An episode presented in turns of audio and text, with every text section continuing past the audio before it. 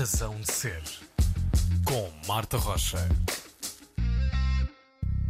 Bom dia, é hora de dar as boas-vindas a mais uma edição da Razão de Ser. Hoje a minha convidada é coreógrafa, foi bailarina, vem do Brasil, está em Portugal para apresentar uma criação em díptico, Fúria, de 2018 e Encantado, de 2021.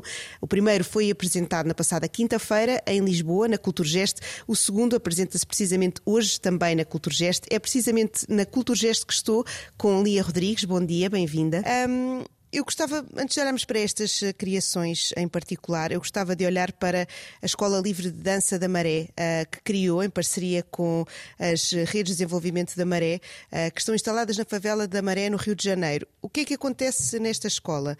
É uma escola de dança, digamos, tradicional?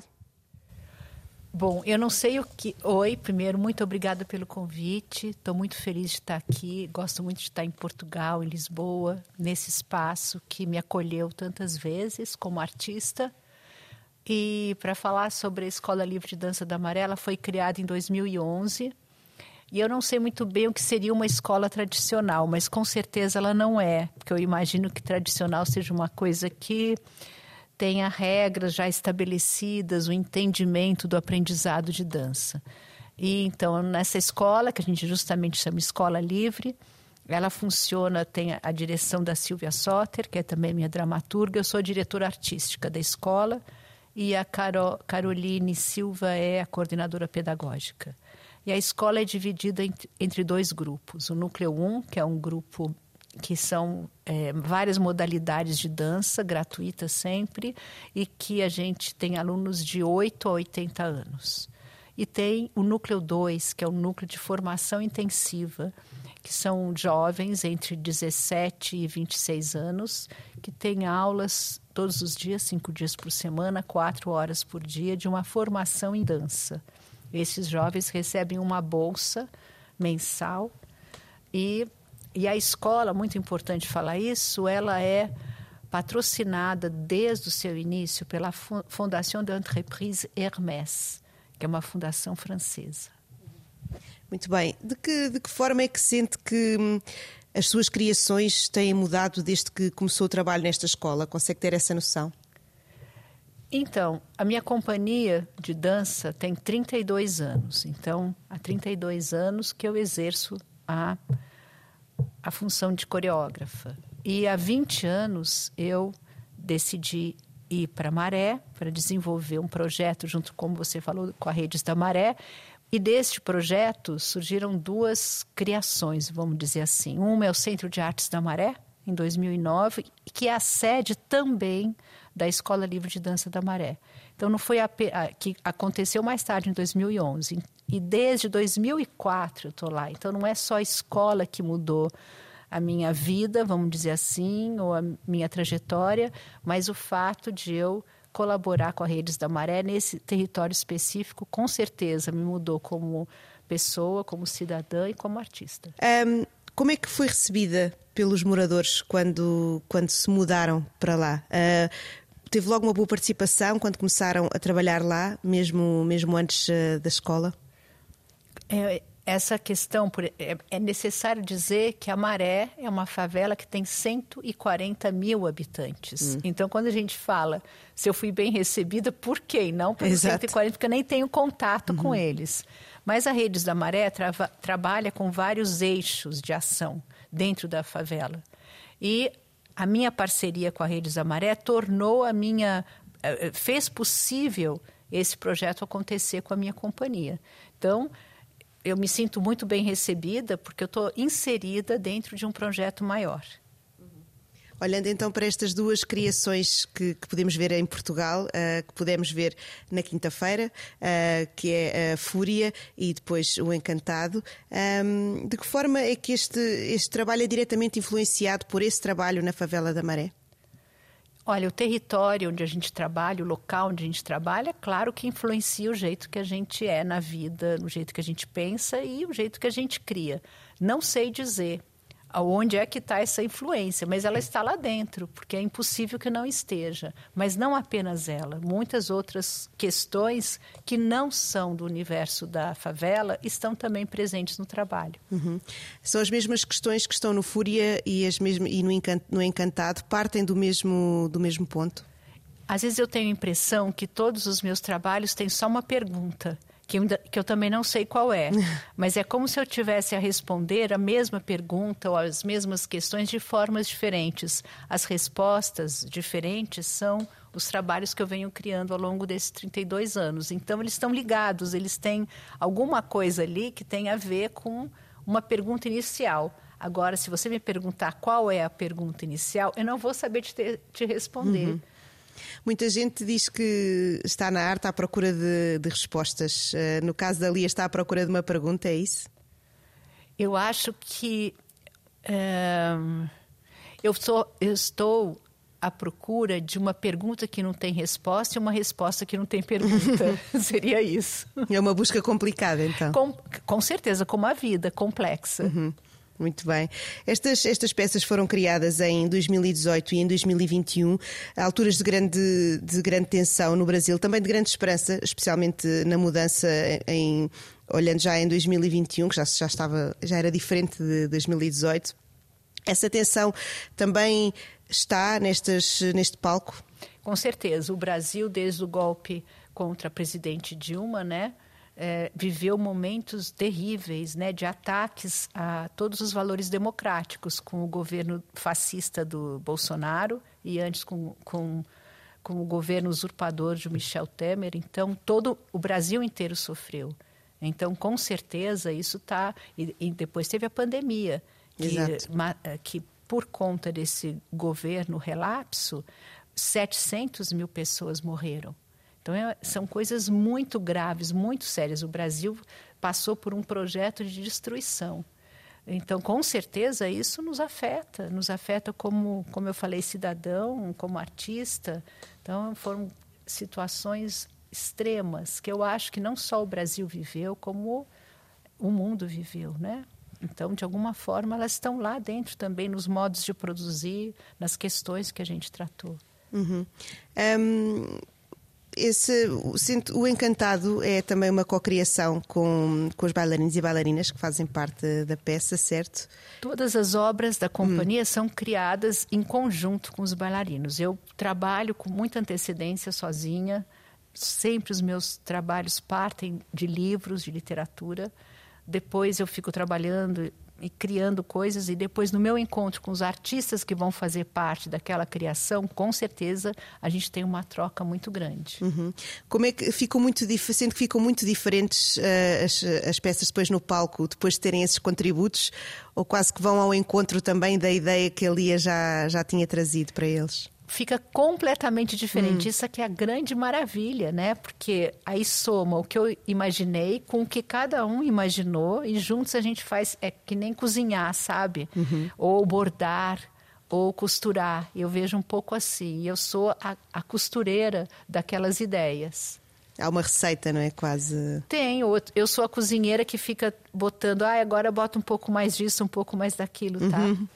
Muito bem. Uh, antes de voltarmos uh, mais atrás e de olharmos quase para o início de, para os inícios de, da carreira da Lia, uh, queríamos queria ouvir uma canção. Desta vez eu ainda não sei que canções é que a Lia escolheu, portanto vai ser uma surpresa também para mim. Que música é que gostaria de escolher eh, para, para começarmos esta conversa? Alegria, Alegria do Caetano Veloso. Uhum. Por que esta escolha desta, desta canção? Ah, porque ela me acompanha desde que ela foi criada, né? Eu tenho 67 anos, então eu minha juventude, eu cresci junto com Gilberto Gil, Caetano Veloso, foram muito importantes o movimento da Tropicália para mim, né? Para minha formação. E essa música eu gosto. Uhum, muito bem. Alegria, Alegria, canção de Caetano Veloso, a escolha da Lia Rodrigues, coreógrafa, que está em Portugal para apresentar dois dos seus mais uh, recentes trabalhos, agora na Razão de Ser.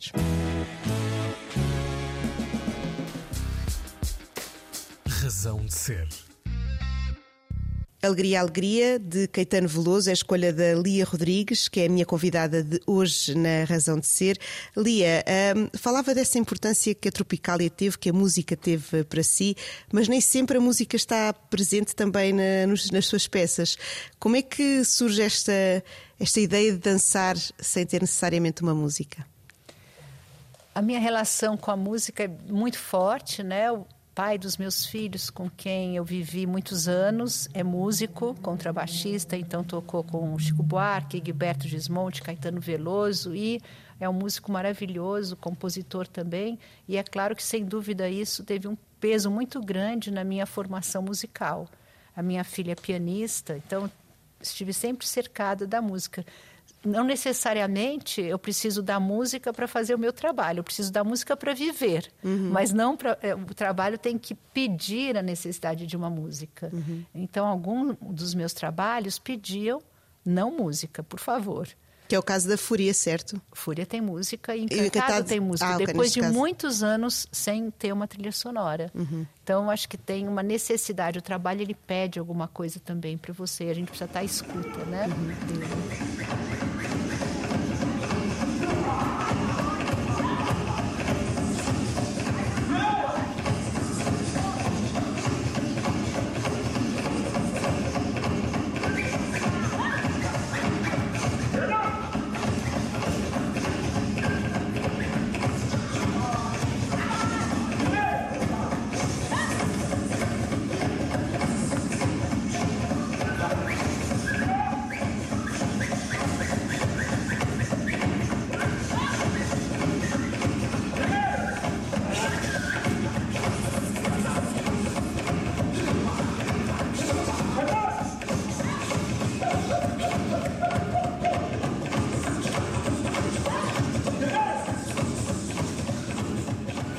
Porquê é que estes dois casos particularmente pediram música? Consegue definir?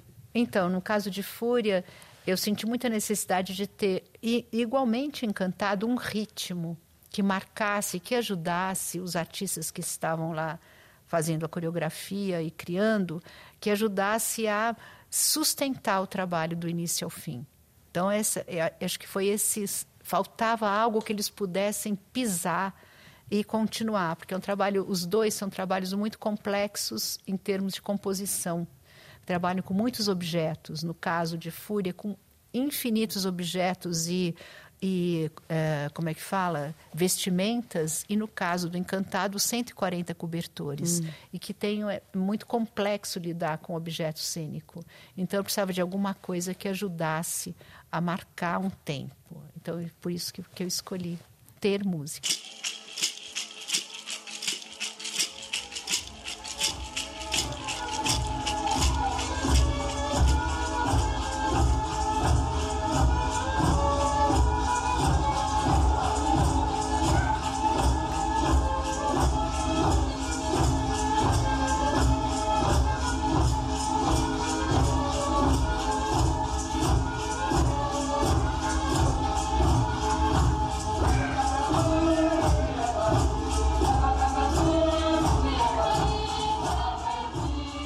Bem, tinha dito antes desta canção que íamos voltar atrás no tempo e vamos, vamos então começar esta viagem mais eh, para trás. Ali abre a sua companhia de dança em 1990, certo? Mas a sua relação com a dança começa muito cedo, quando tinha ainda sete anos. Apaixonou-se logo?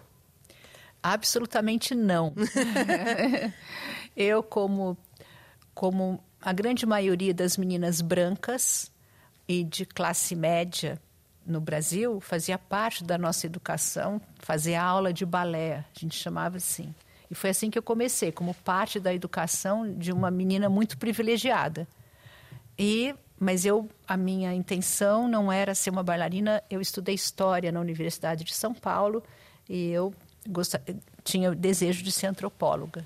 Uhum. Mas é, a dança que corri em paralelo foi tomando uma dimensão diferente na minha vida e eu acabei não tendo meu diploma de historiadora e seguindo meu rumo como uh, artista da dança. Uhum. Que o facto de ter estudado história ao mesmo tempo em que também se envolvia na dança, também influenciou a forma como vê, como começou a ver os seus, os seus trabalhos e como os vê ainda hoje em dia. Tem essa, esse toque de antropóloga no seu, no seu, na sua obra? Tem uma coisa que eu sempre gostei muito que é de ler. De ler muitos assuntos, filosofia, tudo é, ficção bastante. Então, a leitura, né, que eu acho que faz parte da formação de historiador, ela está muito presente no meu processo criativo. Uhum. Muito bem.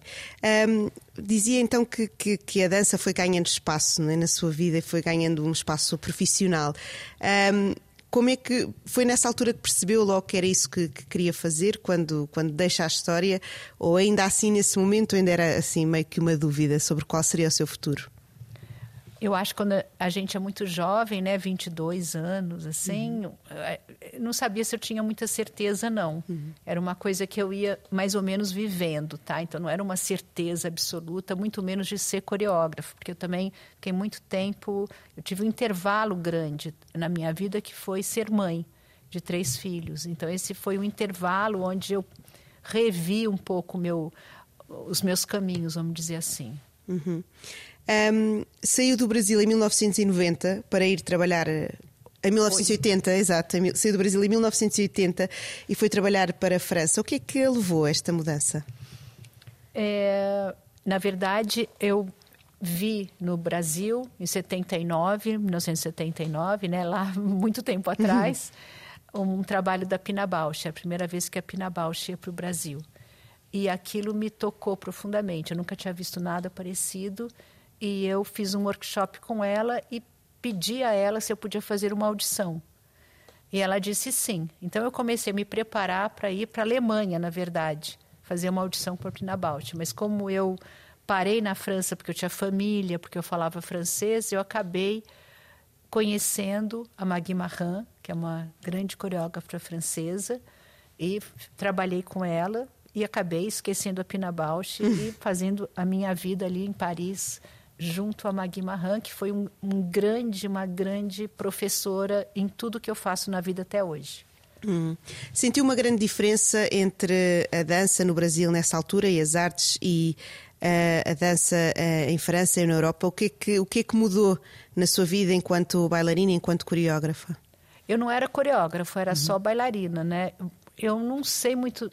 Sabe por quê? Naquele tempo a gente não podia conhecer tudo como a gente conhece hoje. Hoje você aperta um botão, você vê filme de tudo. Naquela época não tinha nada disso. Para você conhecer, você precisava ir no teatro. As pessoas precisavam viajar para o Brasil para se apresentar. Você tinha. É, é, muito diferente. Acho que não dá nem para ninguém imaginar como era uhum. uma pessoa jovem como você. Hoje você clica no Google e você vê tudo que você quer. Uhum. Naquela época, não. Então, essa percepção da diferença era mais uma diferença como as pessoas vivem, os modos de produção, com certeza muito diferentes, né? Imagina o Brasil e a França. O Brasil, um país com tanta desigualdade, né? um país que foi colonizado, um país que sofre os efeitos da colonização até hoje, que tem um racismo estrutural muito forte. E você trabalhar na França, onde existe um sistema que foi construído socialista, vamos dizer assim, de apoio, apoio às artes. Então é muito diferente. Então eu sentia isso na minha vida no cotidiano. Uhum. Quando trabalhou lá, sentiu que, que era para ficar ou quando ou era sempre com aquela ideia de voltar ao Brasil? Eu não pensava sobre isso nada, não tinha essa coisa assim, ah, eu vou ficar, vou voltar. Eu ia vivendo o que estava lá acontecendo, que era muito, que era muito intenso o trabalho com a companhia, a gente viajava muito, criamos uma obra muito importante, o Maybe da Magui Marran, então eu estava muito absorvida pela, pelo meu trabalho no cotidiano. Uhum. E quando é que decide voltar? É para criar a sua companhia de dança, já com esse objetivo que, que volta ao Brasil? Nada desse objetivo. Eu me apaixonei por um brasileiro que estava voltando para o Brasil e resolvi viver um grande amor e voltei para o Brasil. Uhum. Foi assim. Não tinha, eu, eu não era coreógrafa, não pensava em nada. Até foi um período muito difícil que eu voltei para uma outra cidade, que eu sou de São Paulo eu voltei para morar no Rio, não conhecia ninguém, não tinha nenhum contato e logo eu engravidei da minha primeira filha. Então eu fiquei um momento envolvida com isso. Ou seja, ouvindo-a falar, parece-me que ao longo da sua vida, da sua carreira, nunca houve um plano uh, a longo prazo. Foi sempre fazendo as coisas como as ia sentindo e com a intensidade que elas uh, precisavam? Eu acho que é difícil fazer um plano a longo prazo quando você é artista no Brasil. Hum. De, com qualquer profissão, mas principalmente com o artista da dança é muito difícil, hum. né? Porque a gente não tem um projeto de cultura. A cultura atualmente foi desmantelada, talvez agora ela está sendo reconstruída pelo governo Lula, mas é muito difícil você fazer algum projeto muito assim certo, né? Então eu acho que eu fui construindo o que eu podia, né? Uhum.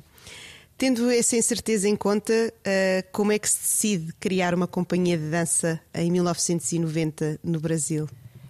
Olha, quando a gente fala companhia, você fica imaginando que é um negócio, uma companhia, como uma empresa. Não é nada disso, tá? O nome é companhia, mas era eu e duas colegas que íamos numa sala emprestada de yoga trabalhar juntas e tentar fazer um trabalho. Eu encabeçava isso, eu, eu organizava, mas a companhia é isso. E não é diferente hoje, 32 anos depois. Sou eu e uma pessoa que trabalha na administração. Somos nós, isso é uma companhia, porque eu falo que é uma companhia, que é um, eu estou em companhia de algumas pessoas. Não existe um subsídio que permita que o meu trabalho como coreógrafa possa permanecer e ter uma grande estrutura. Talvez nem seja isso que eu deseje, mas é muito é, precário o trabalho uhum. de um artista da dança no Brasil.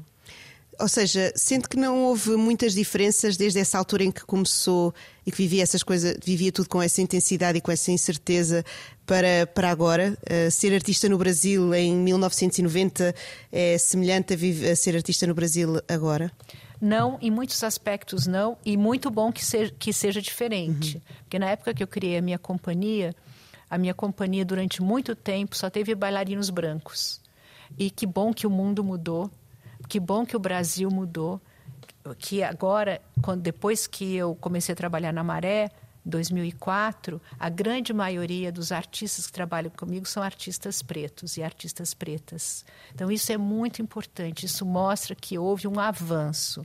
E desde que o Lula entrou a primeira vez, em 2003, com a questão das cotas das, universidades, isso teve um reflexo muito grande, porque a dança contemporânea, assim como a arte contemporânea no Brasil nos anos 90, era branca, uhum. ou era a visibilidade era dos artistas brancos. E hoje isso mudou. Então, não é absolutamente absolutamente a mesma coisa em alguns pontos, e em um outro ponto, com a precariedade, também não é parecido. Hoje tem muito mais visibilidade na internet, tem o Instagram, tem festivais, um deles eu criei, tem, é, você tem mais facilidade de se conectar com o mundo. Naquela época, não, né? Uhum.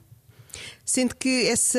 Hum, de que forma é que a arte, no, no caso a dança, que é o seu, o seu core, uh, mudou com essa mudança de, dos artistas que a fazem, com o facto de deixar de ser tão branca? Tornou-se uma, uma, uma, um mercado, uma arte diferente?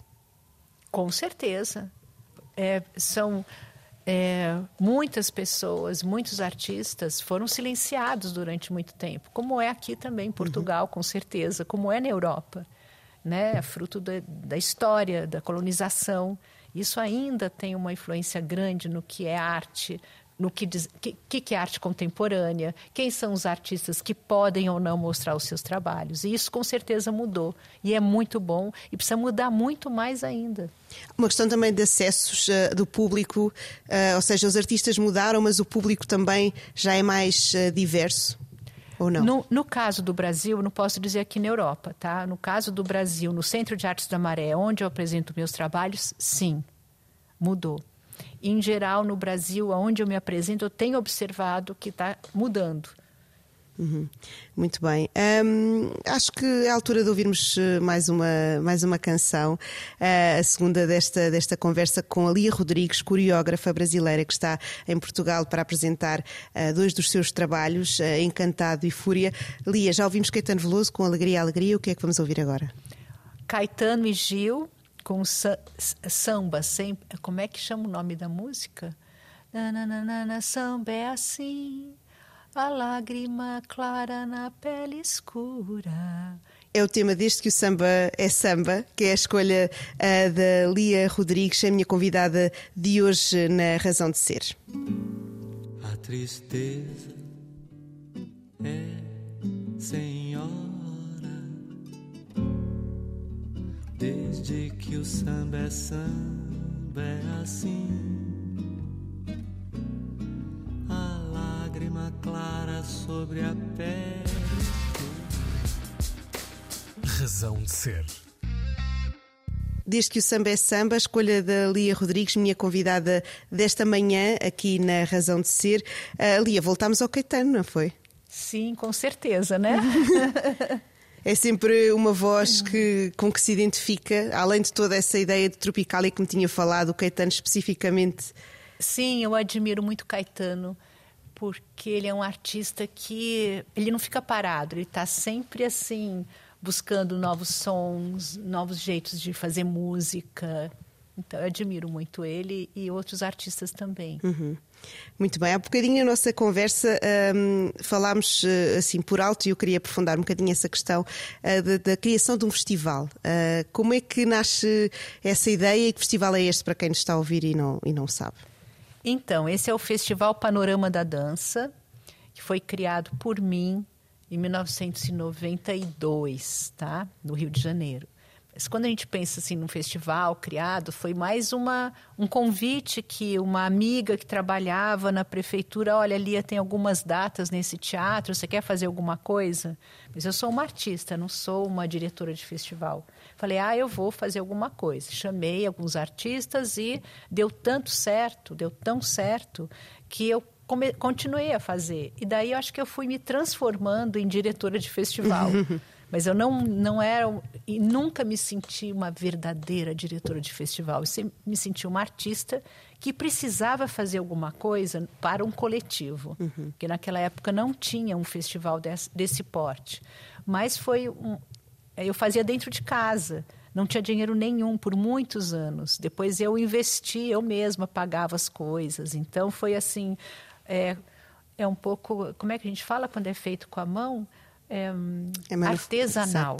Né? Acho que tudo que eu faço é um pouco artesanal. Eu tenho essa, essa pegada, esse jeito de fazer as minhas coisas dessa forma artesanal. E o panorama surgiu assim.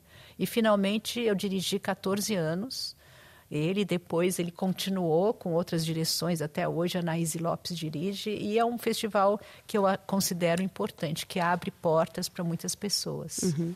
O que é que uma artista precisa para ter para se tornar diretora de festival? Quando é que sentiu que estava a ser mais diretora de festival? O que é que teve que chip é que teve que chip é que teve de mudar para, para esse momento? Na verdade, eu nunca me senti diretora. Uhum. Eu sempre tinha vontade de não fazer o festival. e finalmente, depois de 14 anos, eu consegui. Isso foi muito bom, foi muito importante para mim. Eu aprendi muitíssimo, mas eu nunca era minha real, meu real desejo.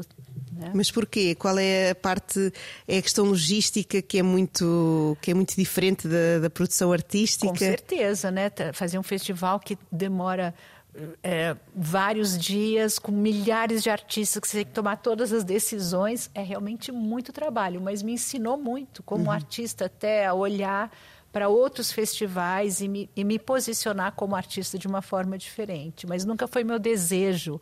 Nem existia essa palavra curador, não existia, ninguém falava sobre uhum. isso. Então, na verdade, foi uma necessidade e depois essa necessidade passou. Mas eu deixei um legado ali, né, que eu passei para outros continuarem, de outras formas também. Hum. Dizia que tudo o que vai fazendo é bastante artesanal. Eh, pode dizer-se que é também bastante ativista? Não sei se eu me considero ativista. Se ativista tiver a ver com ações concretas, aí eu sou. Então eu tento, eu tento aproximar as coisas que eu penso e acredito de uma ação concreta. Né? Eu preciso concretizar alguma coisa. Então, é muito claro isso é, de manter uma companhia no concreto, de criar um território, um espaço concreto na favela da Maré, junto com a Redes da Maré, uma parceria concreta, uma escola de dança, são ações concretas. Então, se ativismo é ter ações concretas na direção de uma utopia, vamos dizer assim, de um mundo menos desigual, de ter mais oportunidade, aí eu talvez eu me chame, mas eu não me considero assim ativista, Uhum. sabe? Essa ideia da utopia está sempre presente na sua arte, mesmo passando muitos anos e de coisas que não podem não ser concretizadas, continua sempre nesse caminho pela utopia? Eu acho que sim, eu gosto dessa ideia que você pode sonhar uma coisa que você não sabe se vai existir ou não, porque abre muitos caminhos, muitas possibilidades. Eu estou sempre imaginando alguma coisa e tentando chegar perto e concretizar no caminho pequenas coisas. É aquela ideia de atirar para muito alto para, para tocar no, no céu, não é? Eu acho que é atirar umas flechas e não saber onde a flecha vai cair, mas seguir o caminho da flecha, um pouco isso, sabe? Muito bem. Ahm, voltando a onde começámos, voltando à escola ah, ah, da Maré, ah, abriu em 90, 1990, há muito tempo, não é? A Escola de a escola, Dança 2011. A Escola de Dança 2011, exato. Ah, mas o seu trabalho lá, antes, não é? Em 2004, Quatro. já são quase 20 anos, já dá para fazer um balanço, não é? Como é que tem evoluído esta, esta parceria?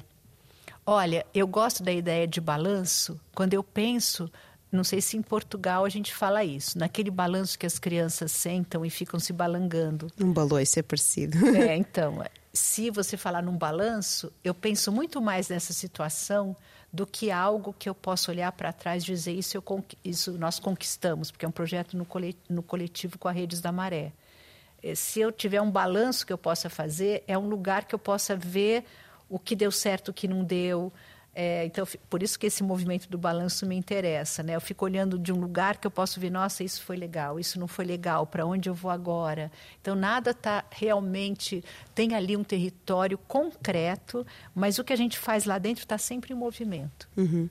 E em que ponto é que está a escola neste momento? Tá, tá indo muito bem. Graças ao, a esse patrocínio, né, ela consegue sobreviver muito bem. Nesse exato momento, eu estou fazendo uma criação com os nossos alunos do Núcleo 2. São 20 alunos, né? Então, está indo realmente bem. De onde é que vêm estes alunos? São todos ah, da favela ou, ou a escola está aberta? ah, Está aberta para toda a cidade. É uma antes, no início, a Escola Livre de Dança da Maré era para era uma escola eh, para a maré. Hoje em dia é uma escola na maré, o que muda tudo. Então nós temos alunos que vêm de várias regiões da cidade.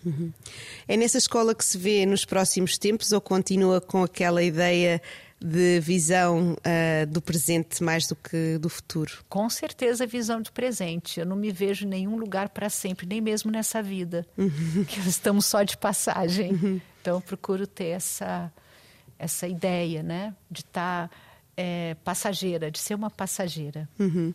Ahm, sinto que isso também traz mais intensidade às, às criações que, que traz ao palco, essa ideia de presente. Não sei dizer, não sei. Realmente não sei, mas me veio agora quando a gente falou de passageiro assim, tem um poeta brasileiro, Manuel de Barros, que eu gosto bastante, e ele tem dentro de um poema dele, ele fala um negócio que eu adoro, que é eles passarão e nós passarinhos. Eu me sinto passarinho. Muito bem.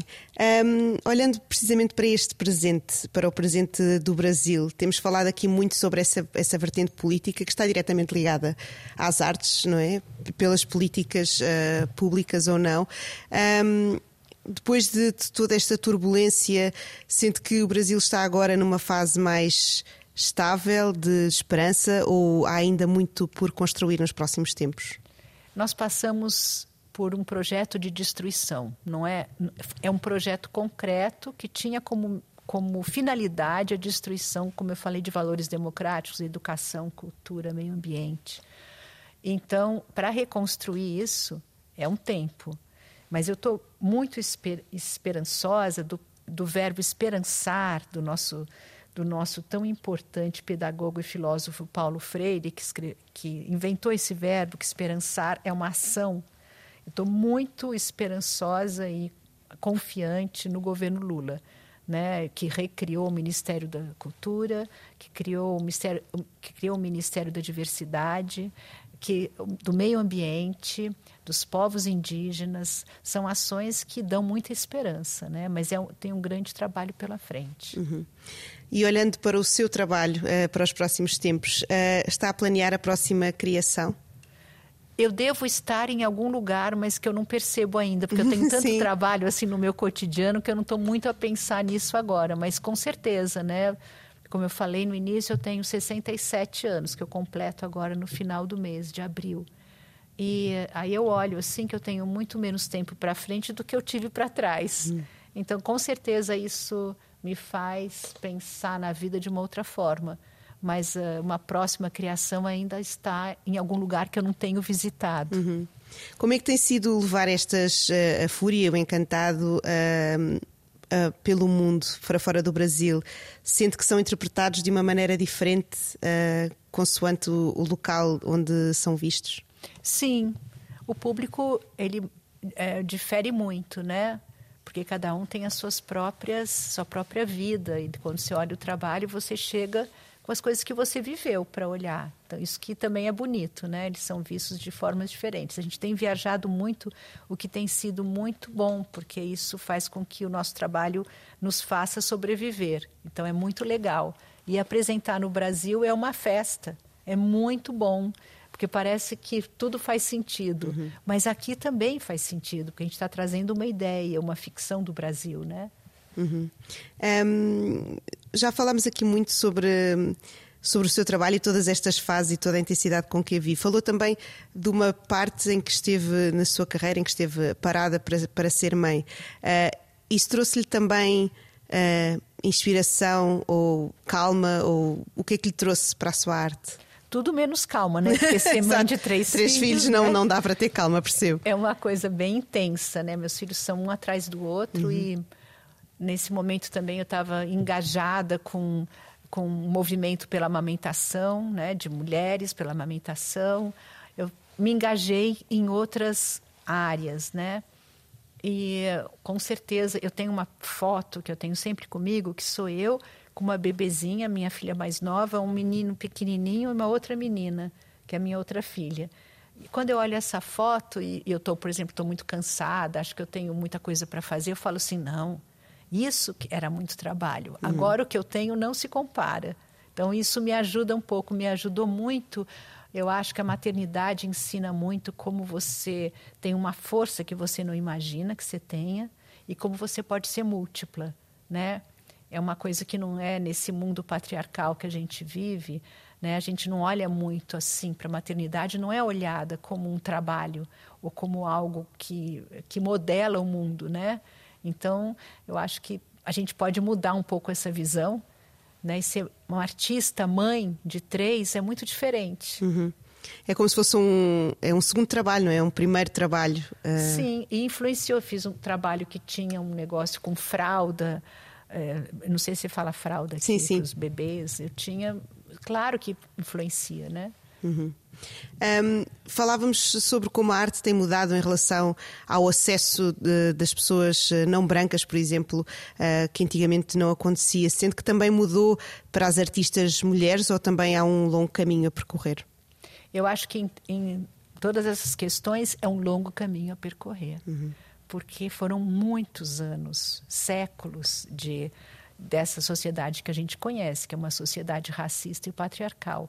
Então, isso a gente tem que quebrar dentro da gente, né? Primeiro, todo esse sistema e ir quebrando aos poucos o que está é, em volta da gente. Então, eu acho que é um longo. Não tem volta, não pode ter volta. Eu acho que cada pessoa tem que ter. Por exemplo, as pessoas brancas têm, um, como eu falei, privilégios que trazem responsabilidade. Então, a nossa responsabilidade é muito grande para quebrar todos esses sistemas que estavam tão eh, enraizados na nossa sociedade. Uhum. Sendo que a própria arte ajuda a quebrar todos esses sistemas, mesmo por dentro de cada um? Depende de que arte. Uhum. Como depende de que governo, depende que, de que pessoa, né? Uhum. Em que sentido é que, que sente que depende de que arte? Eu acho que tem artistas e trabalhos artísticos que não estão ocupados com isso. Uhum. E outros sim. E eu acho que deve ser livre também, né? Nem todos os arti... eu acho que só o fato da arte existir, que é esse lugar um pouco mais que eu costumo achar que é uma certa liberdade, né? Quando você vai olhar uma obra de arte, você tem liberdade absoluta de acreditar no que você quiser. De fazer o seu diálogo íntimo com ela de uma forma muito livre. Se a gente aplicar essa liberdade com esse respeito aos outros lugares da sociedade, talvez o mundo possa ser um pouco melhor. Né? Então, se a arte trouxer isso, é muito bom. Nem sempre traz. Não tem uma função direta à arte. Não, não, não deve ter. Uhum. É um espaço livre. De, Deveria ser livre e respeitoso, né? Uhum. Muito bem. Uh, estamos quase a chegar ao fim da nossa conversa, uhum. Lia, mas vamos fechar também com uma canção. Um, que música é que quer escolher para fechar este, este programa? Mamãe Natureza, da Rita Lee. Por que esta escolha? Ah, porque eu gosto da letra, né? Gosto da Rita Lee. É uma mulher também que, que quebrou muitos tabus né, no Brasil, como uma primeira roqueira, vamos dizer assim. E é, também adorava ir nos shows dela quando eu era bem jovem e adoro essa música. É um espaço também, ela é uma artista que representa bastante essa ideia de liberdade na arte, não é? Sim, muito. E de abrir caminho como uma mulher num mundo muito, muito masculino, né? Uhum. Porque não basta só ser mulher no, no, mundo masculino para abrir caminho, não é? Com certeza. Ela fez mais do que isso. Uhum. Sim. Muito bem. Uh, Lia Rodrigues foi a minha convidada desta manhã na Razão de Ser. Uh, ela está, Lia é uma coreógrafa brasileira que está em Portugal com duas peças, Fúria e Encantado. Fúria pode ser visto na Culturgest na passada quinta-feira, Encantado pode ser visto hoje, ao final do dia, na Culturgest em Lisboa, onde gravámos esta conversa, mas também nos dias 18 e 19 de abril, terça e quarta-feira, no auditório do Teatro Rivoli, no Porto, uh, no grande auditório do Teatro Rivoli, no Porto, a propósito do Festival Dias da Dança. Lia, muito obrigada e fechamos com uma Mãe Natureza, tema de Rita Lee, escolha da Lia Rodrigues. Obrigada. Obrigada eu.